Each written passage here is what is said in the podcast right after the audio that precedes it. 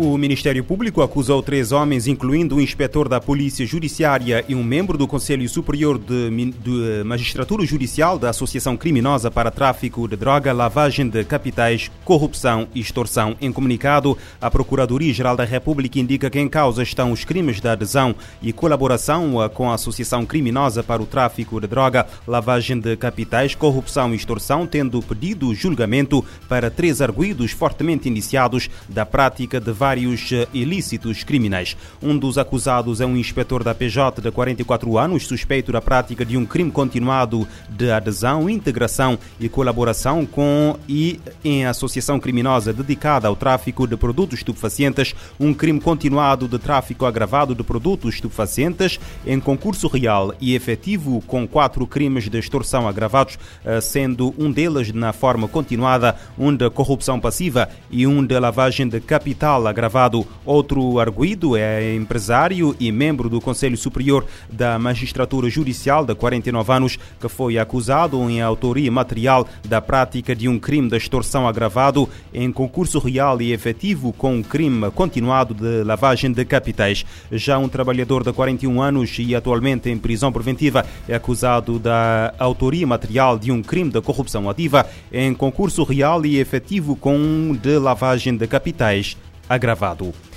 Um jovem tentou assaltar na manhã deste domingo um estabelecimento comercial na localidade de Alto da Glória, na cidade da Praia. O indivíduo fez alguns funcionários e clientes reféns no interior da loja. De acordo com a Infopress, alguns dos reféns eh, tiveram uh, ferimentos ligeiros, mas o assalto uh, só não teve êxito que face à pronta diligência feita pela Polícia Nacional. O proprietário da mercearia, Miguel Pereira, disse em declarações à imprensa que soube do assalto porque recebeu um telefonema de uma das funcionárias da loja que conseguiu ligar eh, no momento, tendo-se deslocado ao local de imediato e deparou-se com o grito eh, dos reféns e logo de seguida a Polícia Nacional chegou e interveio na hora. A mesma fonte afirma que foi a segunda vez que tentaram assaltar a sua loja, mas só desta eh, é que conseguiram entrar. Miguel Pereira pede mão dura com os meliantes.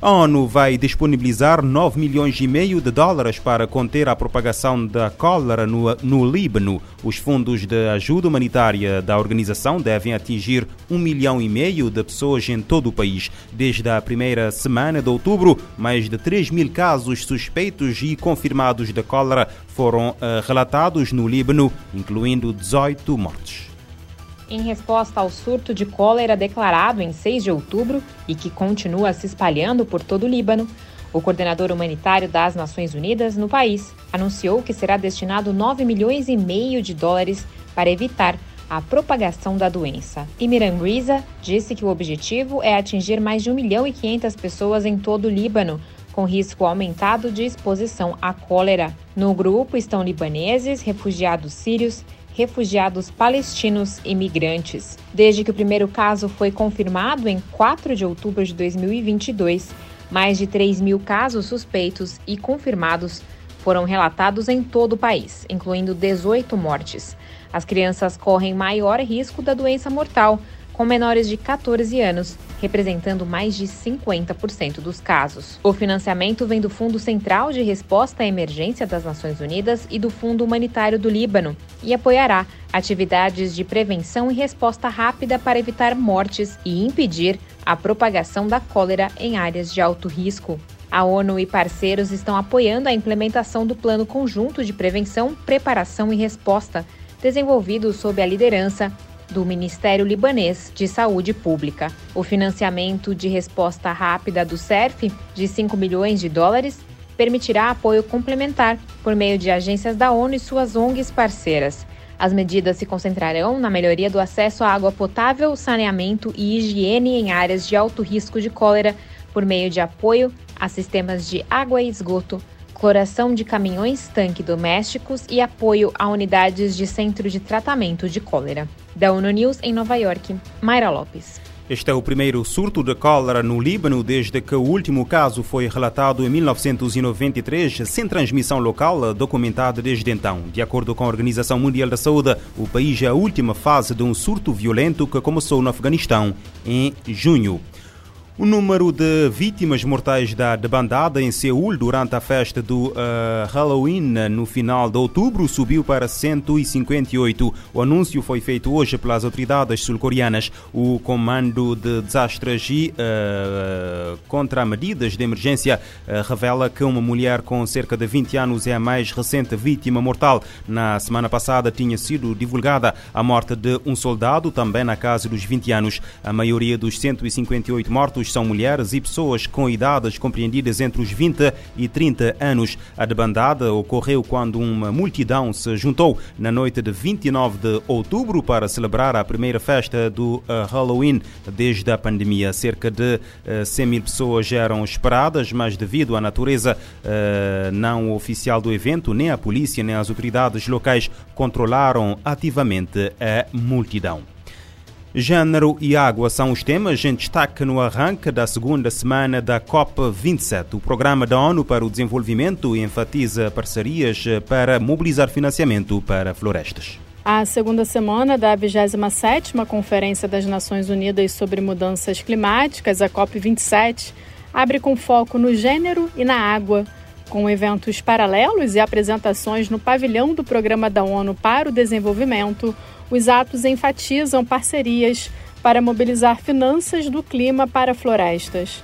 O tema será abordado em vários ângulos, com destaque para a questão dos indígenas, o vínculo com o Acordo de Paris e as possibilidades para mulheres líderes. Na terça-feira, haverá um evento organizado pela Convenção Quadro das Nações Unidas sobre Alterações Climáticas e a Organização Internacional do Trabalho com o título Avançando Contribuições Nacionalmente Determinadas Sinais de Progresso. No local, que reuniu mais de 30 mil participantes, um outro encontro destacou a energia nuclear. A Agência Internacional de Energia Atômica apresentou um pavilhão exibindo a nova iniciativa Átomos para Emissão Líquida Zero. Na ocasião, o diretor da AIEA, Rafael Mariano Grossi, disse que cada vez mais estados com pouca ou nenhuma experiência nuclear procuram orientação sobre como cumprir suas metas climáticas utilizando este tipo de energia. Ele destacou que a iniciativa deve apoiar e garantir que ninguém seja deixado para trás em soluções climáticas. Grossi ressaltou a força da energia nuclear e o papel de áreas como ciência e tecnologia. Da ONU News em Nova York, Ana Paula Loureiro. Para o diretor da Agência Internacional de Energia Atômica, a presença da energia nuclear no evento demonstra haver um lugar na mesa para o tema na solução para que haja uma matriz energética descarbonizada no mundo.